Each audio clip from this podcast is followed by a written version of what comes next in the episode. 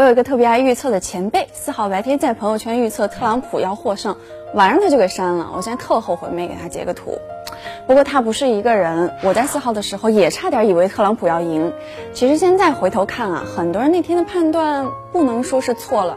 毕竟目前为止，拜登得了七千四百万张选票，而特朗普是七千万张选票，这算是个险胜。不仅跟国内许多人预测的大胜有很大的距离，就跟美国自己之前民调的百分之八到十的领先都还差得远。那拜登的翻盘是怎么来的呢？总会是民主党支持者都要憋着在最后一刻投票吧？其实翻盘都是错觉，计票方法造成的错觉。大家知道，美国每个州的开票时间都是有时差的。那这次正好最先开票的几个摇摆州呢，大多支持了特朗普，而靠后开票的几个摇摆州大多支持了拜登。这一早一晚就显得特朗普一开始势头很猛，而且好巧不巧的是，先开票的佛州、北卡都是将邮寄选票和现场选票同时计算，但是最后翻蓝的那几个州啊，都是将邮寄选票放在最后计算。此前有民调显示，民主党的选民更习惯且倾向于邮寄投票。所以大家就知道为什么会出现网上流传的那张神奇曲线图，就看这条直直上来的蓝色曲线哈，那些就应该是最后被统计进来的邮寄选票，以及很多网友猜到的拉来一卡车的拜登的选票，可能真的不是在开玩笑。好，这是拜登这一次的逆风翻盘，那上一次是什么时候呢？不远。就是在民主党初选的时候，首先要说的是呢，民主党最早选出来拜登，大概率是因为这位传统温和又没什么污点的政治家不会让他们输的太难看。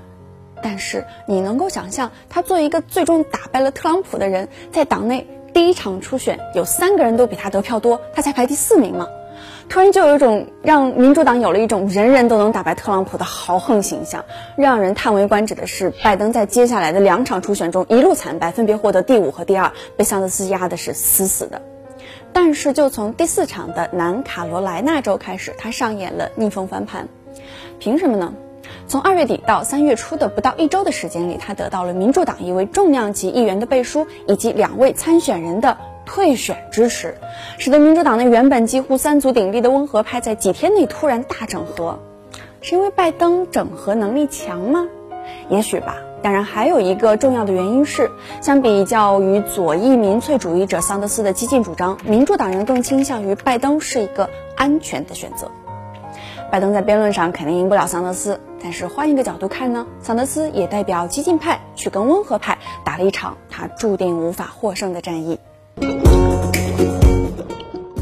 那么，搞定桑德斯之后，拜登接下来主要面对的就是特朗普了。对他的任务，不要输得太难看，听起来也不是很难。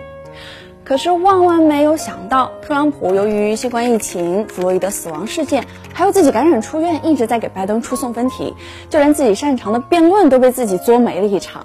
而拜登方面呢，又整合了哈里斯作为副手，引流了大批选举资金，得到了奥巴马等等党内大佬的积极站台，支持率一路上升。好，这就是拜登在大选中前期的逆风翻盘。还有吗？有的。